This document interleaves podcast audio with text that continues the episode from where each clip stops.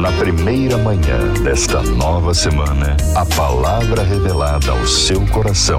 Estudo 93. Olá, graça e paz da parte de nosso Senhor e Salvador Jesus Cristo.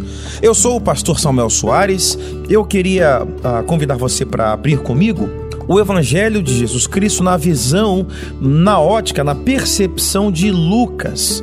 Vamos ler a partir do versículo 1 do capítulo de número 11. Diz assim a palavra do Senhor: Certo dia, Jesus estava orando em determinado lugar. Tendo terminado, um dos seus discípulos lhe disse: Senhor, ensina-nos a orar como João ensinou aos discípulos dele. Note que algumas, algumas ah, informações que são importantes para nós ao fazer estudo da palavra de Deus. Importante que nós ah, façamos um exercício de não apenas ler o que está escrito, mas de tentar ao máximo se jogar, se lançar para dentro do texto, para dentro daquela realidade, para dentro daquele momento.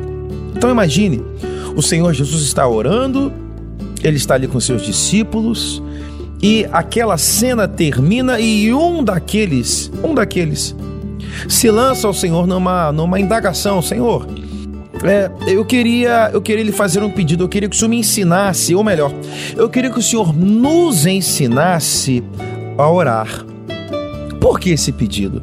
É muito aceitável a ideia de que ao estar com Jesus e ao ouvir o Senhor Jesus orando, é muito provável chegarmos à conclusão de que eles tenham percebido algo nas palavras que Jesus orava que diferenciava o modo e, quem sabe, até o conteúdo da oração que eles, discípulos de Jesus, vinham fazendo. Diante desse contraste, diante dessa, dessa observação, cabe então agora sim perfeitamente a colocação: Mestre, um pedido. Ensina-nos a orar. Olha, e até um precedente: João ensinou os discípulos dele a orar. Então, nós enquanto discípulos, nós não queremos desenvolver uma oração a partir do que a gente acredita que é o melhor para nós, porque nós reconhecemos o teu senhorio, a tua a tua posição enquanto líder, senhor, profeta e mestre. Queremos aprender com o Senhor. Queremos aprender do Senhor e a partir da sua visão e a partir do seu ensinamento, então seguir no teu caminho, então seguir nos aplicando naquilo que o Senhor nos ensina. Mestre, ensina-nos a orar.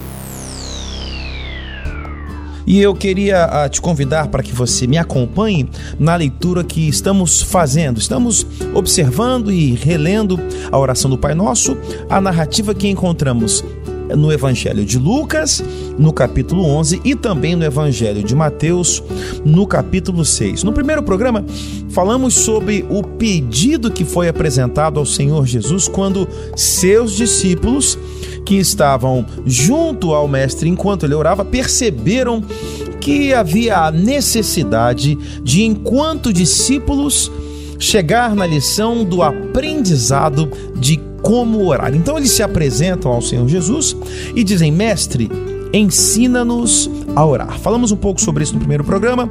Hoje, no segundo programa, eu queria começar dizendo para você o que foi esse ensinamento do Senhor Jesus. É curioso que Jesus não começa o seu ensinamento dizendo como eles devem fazer. Jesus começa o ensinamento dizendo como eles não devem fazer. Quando Jesus, no capítulo 6 de Mateus, no versículo 5, vai dizer o seguinte: E quando vocês orarem, não sejam como. Aí ele começa a descrever. Você quer saber como orar? Começa por como não deve fazer. Você não deve na oração ser hipócrita. No seu momento de falar com Deus, no seu momento de estar nessa belíssima disciplina espiritual, nesse tempo de devoção, falando com o nosso Senhor, com o nosso Deus, você não deve ser hipócrita. Você não deve fingir na oração uma coisa que você não é quando não está orando. Você não deve dizer para Deus, de olhos fechados e joelhos dobrados, alguma coisa que não represente absolutamente nada para você no resto do seu tempo livre, no resto do tempo em que você não está de joelhos orando. Então, primeira coisa, como orar? Mestre, ensina-nos a orar. Lição número um: não seja hipócrita. Lição número dois: não ore como alguém que quer a atenção de quem não é o objeto da oração. Ou seja, eu oro a Deus, mas enquanto oro a Deus, quero também a atenção de quem está do meu lado. Jesus vai falar: não, não é assim que se ora. Se você se dispõe a dedicar um tempo conversando com Deus, preocupe-se exclusivamente em ter a sua atenção voltada para o seu Deus duas importantíssimas lições de o que não se deve fazer.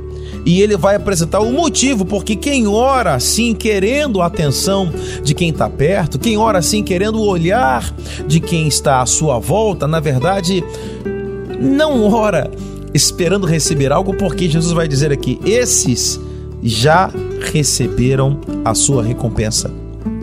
Sabe, o que a mensagem de Deus para mim e para você na manhã desse domingo quer dizer é que devemos sim orar, mas devemos orar como o Senhor Jesus nos ensinou. Devemos orar com a nossa atenção voltada para Deus, esperando receber unicamente do Senhor a nossa resposta àquilo que aguardamos. Estamos estudando e refletindo sobre a oração do Pai Nosso, Mateus no capítulo 6 e também em Lucas no capítulo 11.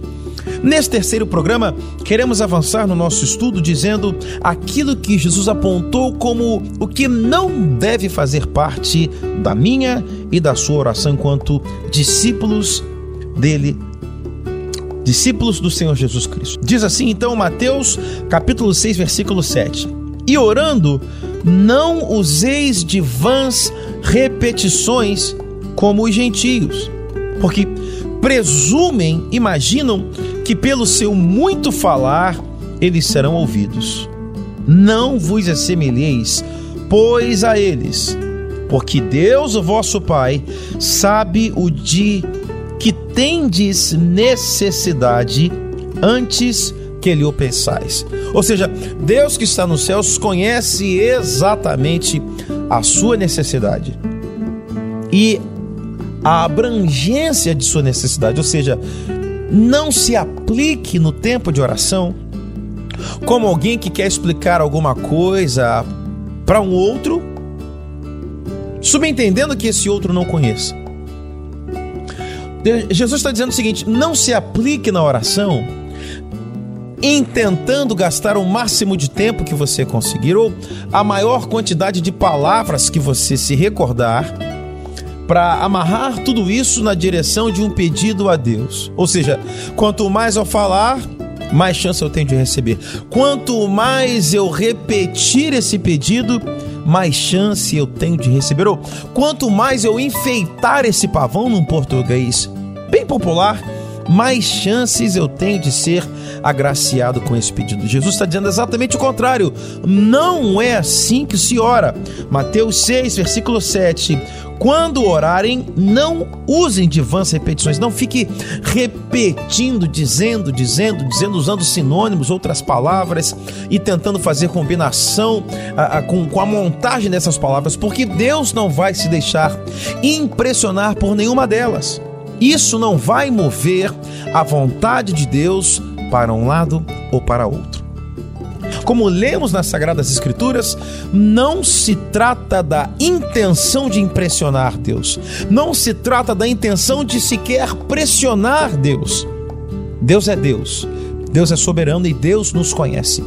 A oração fala de algo vivo, de algo real, de algo sincero, de algo orgânico, de algo que é transparente, de algo que não está tentando manipular ou mudar qualquer que seja a realidade. A oração fala de algo de profundo e sincero relacionamento, algo que flui do interior a partir da ação do Espírito Santo em nós. Quero chamar a sua atenção para uma reflexão sobre o destinatário da nossa oração. Quem é que nos ouve enquanto oramos? Jesus nos ensina em Mateus, no capítulo 6, no versículo 9, o seguinte: Portanto, vós orareis assim: Pai. A primeira palavra que Jesus diz, a primeira palavra que ele profere no seu ensinamento sobre como orar é Pai. Apresenta-se então a pessoa, a figura desse que é o, o, destinatário, esse que ouve a nossa oração, a nossa súplica. Quem é esse? Jesus vai dizer para nós que esse é o Pai. Mas não apenas isso, a oração segue, Jesus segue explicando, ele fala: Pai nosso que estais nos céus, santificado você sabe, essa palavra santificação, santificado vai remeter aquilo que é santo. O que é santo vai remeter, vai trazer a, a, a, ideia, vai fazer alusão daquilo ou daquele que é divino, daquilo que é, é pertencente à divindade, daquilo que é de Deus. Jesus vai dizer primeiro o Pai, mas vai apresentar também que há, há uma outra característica que é associada, que é pai, mas também um pai que é santificado, um pai que é santo, um pai que tem esse quê de divindade, um pai então que é Deus. Oramos ao Pai, mas também oramos a Deus. Seguindo um pouco mais, ele vai dizer: Venha o teu reino. Ora, quem é que tem um reino? Quem é que goza desse lugar de ser possuidor, detentor de um reino? Apenas aquele que é rei. Então, note, Jesus ensina a seus discípulos que ao orar, oramos a uma pessoa, a um ser que é dotado de algumas qualificações. Esse ser para nós é um pai, esse ser para nós é Deus esse ser para nós é um rei, é o rei. Temos uma noção, uma, uma, um conjunto de ideias de carinho, de afeto, de cuidado. Ao falar com Deus, entendemos o que esse ser divino pode fazer. Ao pensar em Deus, no Pai, mas também no Rei. Entendemos agora todo o conjunto de ideias que fazem parte do Rei, do reino, do reinado, da soberania, da majestade. E sobre cada um desses três elementos vamos discorrer nos próximos programas. Seguimos estudando o Evangelho de Mateus, capítulo 6, a oração do Pai Nosso, quando os discípulos disseram: Mestre, ensina-nos a orar. Muito bem, eu quero uh, me debruçar e convidar você para refletir um pouco mais sobre a primeira palavra que Jesus Cristo disse na oração modelo, na oração que ele ensinou, que é justamente a palavra Pai palavra Pai. Nós sabemos que Jesus Cristo é o Filho unigênito de Deus. Logo, ele tem essa prerrogativa, ele tem o direito de fazer uso dessa expressão, Pai. Mas, quando ele oferece essa palavra aos seus discípulos, o que na verdade ele está dizendo é que ele transferia também aos seus discípulos o privilégio de poder gozar desse status de filho. Logo, Jesus Cristo estava dizendo que os discípulos dele, uma vez que nascidos de novo, uma vez que agora caminhando na luz, eram também filhos. Como bem está escrito, a todos quantos o receberam, deu-lhes o poder de serem feitos filhos de Deus. E essa é uma verdade central no Evangelho, uma verdade poderosa para mim e para você no dia de hoje, para nos encher o coração. Somos filhos. Mas aí alguém pode decidir que ah, não é bem assim, uma vez que existem ah, tipos diferentes de pais, há, há relações diferentes, uns pais mais próximos, outros pais não tão próximos, pais presentes, pais ausentes. pais com misericórdia, pais com rigor e, e, e, e falta de doçura, talvez acidez até. Acontece que Jesus Cristo usa uma expressão chamada de Abba. Essa expressão Abba ou Abba Pai vai dar a ideia de paizinho. Não um paizinho pequeno, não um paizinho no, no diminutivo, como diminuindo a figura paterna, mas o paizinho que está vinculado à doçura, a carinho, ou seja, ao paizinho no sentido de relação próxima, afetuosa. E é justamente essa relação e é justamente essa a, a, proximidade que Jesus Cristo está oferecendo como ensinamento na oração modelo. Quando vocês orarem, tenham na mente, tenham no coração de vocês que vocês se comunicam, que vocês se dirigem e falam com um pai, não qualquer pai, um paizinho, talvez um paizão, no sentido do amor, do afeto, do carinho, da ternura com que esse ser glorioso lança seu olhar sobre nós. Abba Pai, Paizinho, esse é o Deus que nos ouve.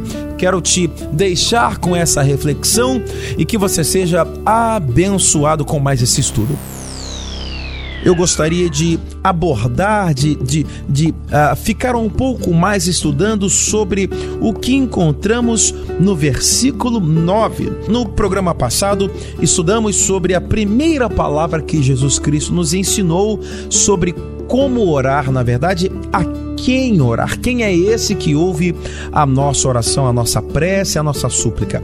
Jesus disse: quando orares, orem assim. Pai Nosso. E meditamos sobre isso, que esse que a, a, recebe a nossa oração é Pai.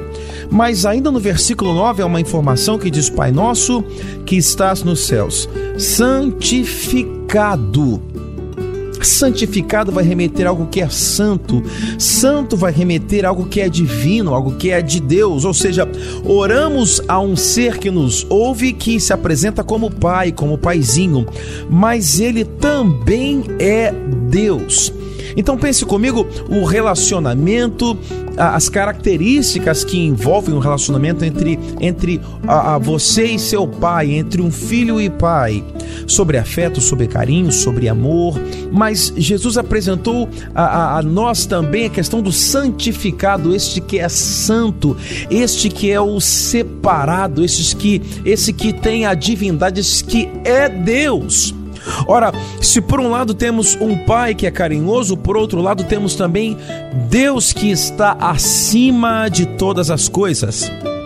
Deus que é aquele que é digno de receber devoção e, e todo louvor e toda adoração, Deus que está elevado, Deus que não pode ser comparado a um homem, ou seja, pense em tudo que se conhece como, como definição do que pode ser a pessoa de Deus. Deus é aquele que pode mudar toda e qualquer situação, ou seja, quando eu oro, quando eu me aplico em oração, eu preciso considerar que eu falo com o Pai, eu preciso ter esse olhar de carinho, de afeto, de ternura, mas eu não posso jamais desconsiderar a pessoa que é Deus, ou seja, em sua magnitude, em sua grandiosidade, em sua em sua divindade, aquele que é capaz de fazer aquilo que o homem não pode, aquele que é capaz de executar o que homem algum tem capacidade. Ele é Deus. Ele governa sobre a natureza, ele governa sobre o universo, ele é senhor do tempo, ele é senhor da história. Ao orar, preciso ter a convicção de que falo com alguém que pode aquilo que nenhum homem pode, porque ele é Deus. Pai nosso que estás nos céus, santificado seja o seu nome. Divindade Deus Todo-Poderoso. Bom saber que você está aí do outro lado acompanhando essa nossa série de estudos no Evangelho de Mateus, o capítulo de número 6, e pensando, refletindo sobre a oração do Pai Nosso.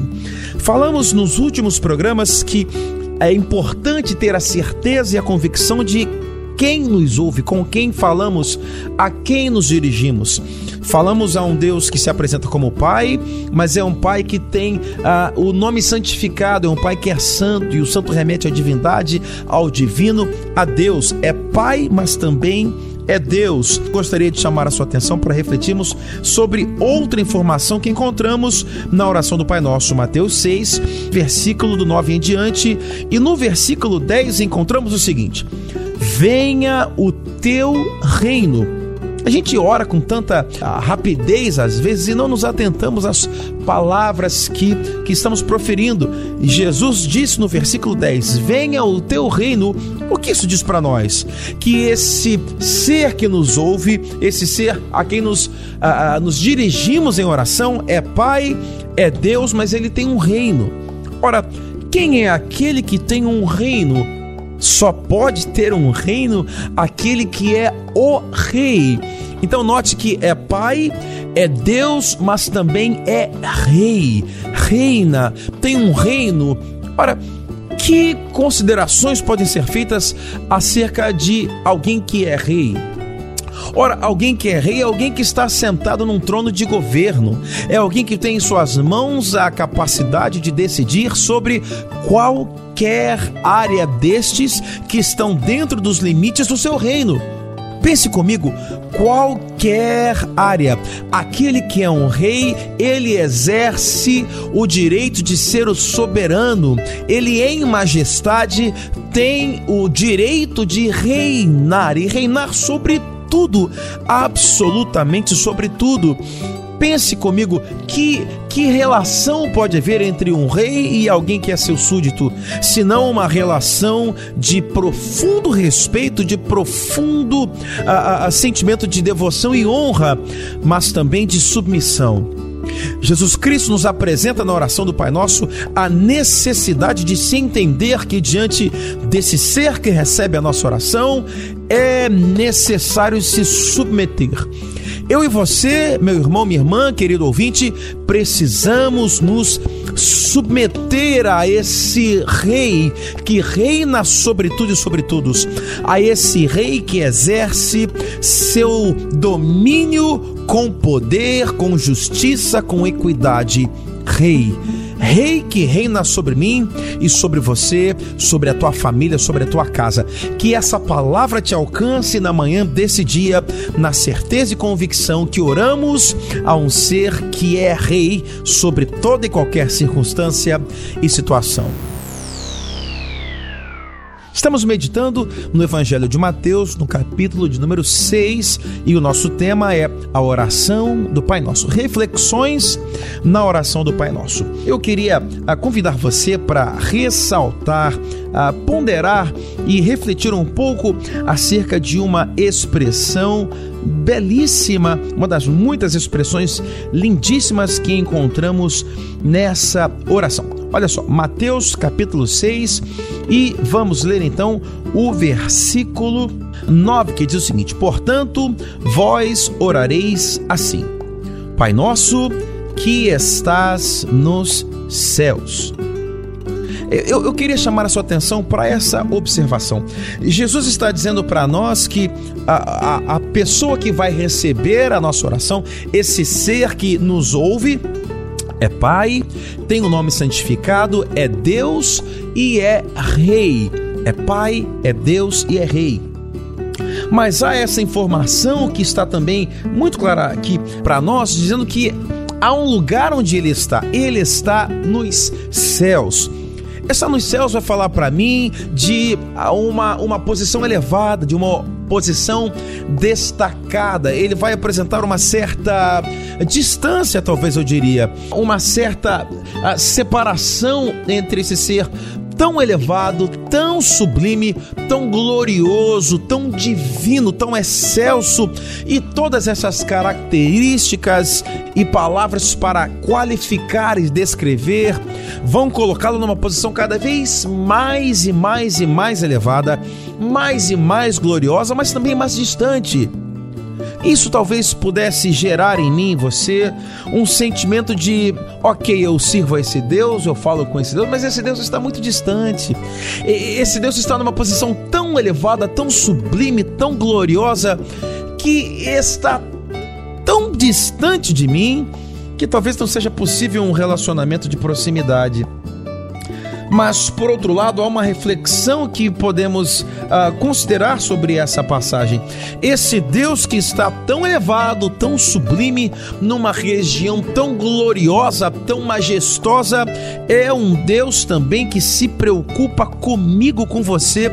Ele tem um olhar posto sobre nós. Então, note, Ele é o Deus que está nos céus, mas Ele tem seu olhar inclinado para nós que estamos ainda nessa terra. Ele é o Deus glorioso que recebe nossa oração e nossa súplica, mas Ele não está indiferente àquilo que passamos, aquilo que vivemos aqui na terra. A oração vai seguir dizendo ah, ah, que a tua vontade seja feita aqui na terra, que o pão nosso seja entregue, ou seja, Ele está na glória glória, ele é glorioso e majestoso, mas seu olhar de afeição permanece posto em nós.